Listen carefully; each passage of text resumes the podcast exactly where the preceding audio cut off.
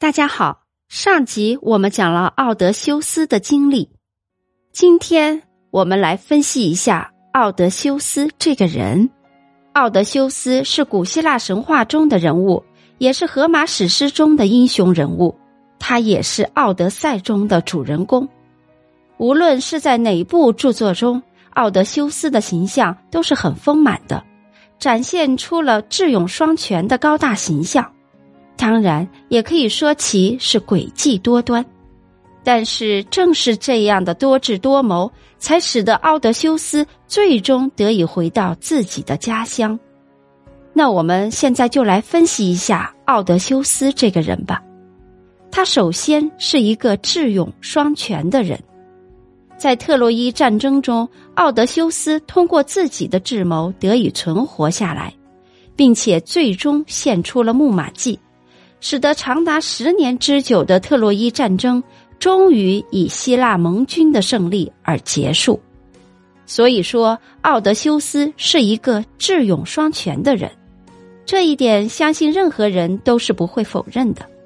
而且，这种智勇双全在《奥德赛》中更是得到了非常充分的体现。奥德修斯还是一个具有抗争精神和奋斗精神的人。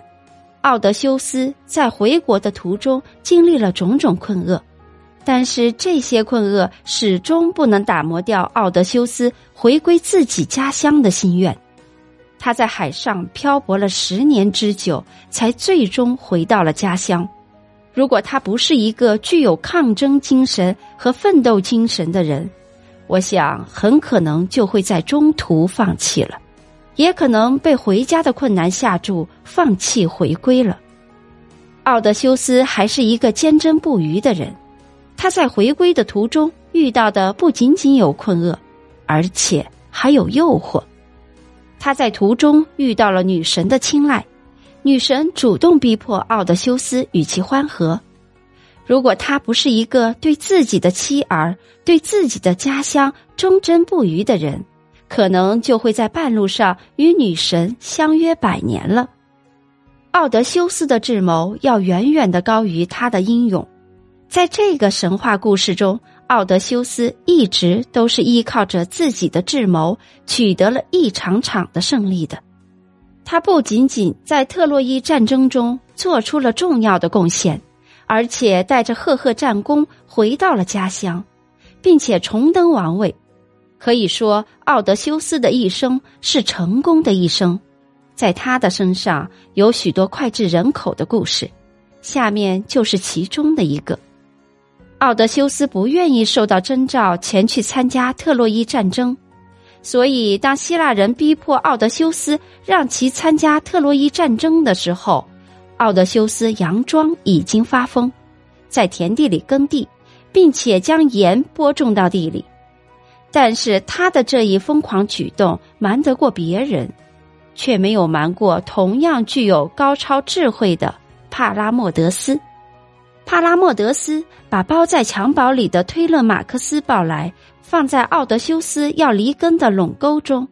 于是奥德修斯只好停下来，装疯的把戏被识破了，他不得不参加希腊联军的远征。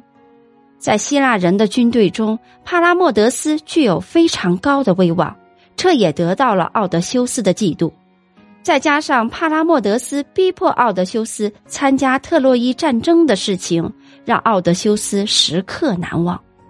后来，帕拉莫德斯主张从特洛伊撤军，结束这场战争。这个时候，奥德修斯将金银财宝藏在帕拉莫德斯的帐篷内。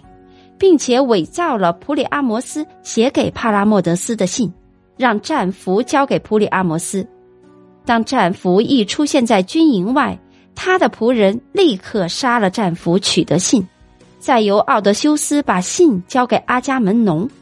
于是奥德修斯诬告帕拉莫德斯背叛了希腊盟军，在为特洛伊人做事。阿伽门农于是处死了帕拉莫德斯。奥德修斯因此报了当年帕拉莫德斯逼迫自己出征的仇恨。通过上面的这个故事，可见奥德修斯实在是一个诡计多端的人，是一个为达目的不择手段的人。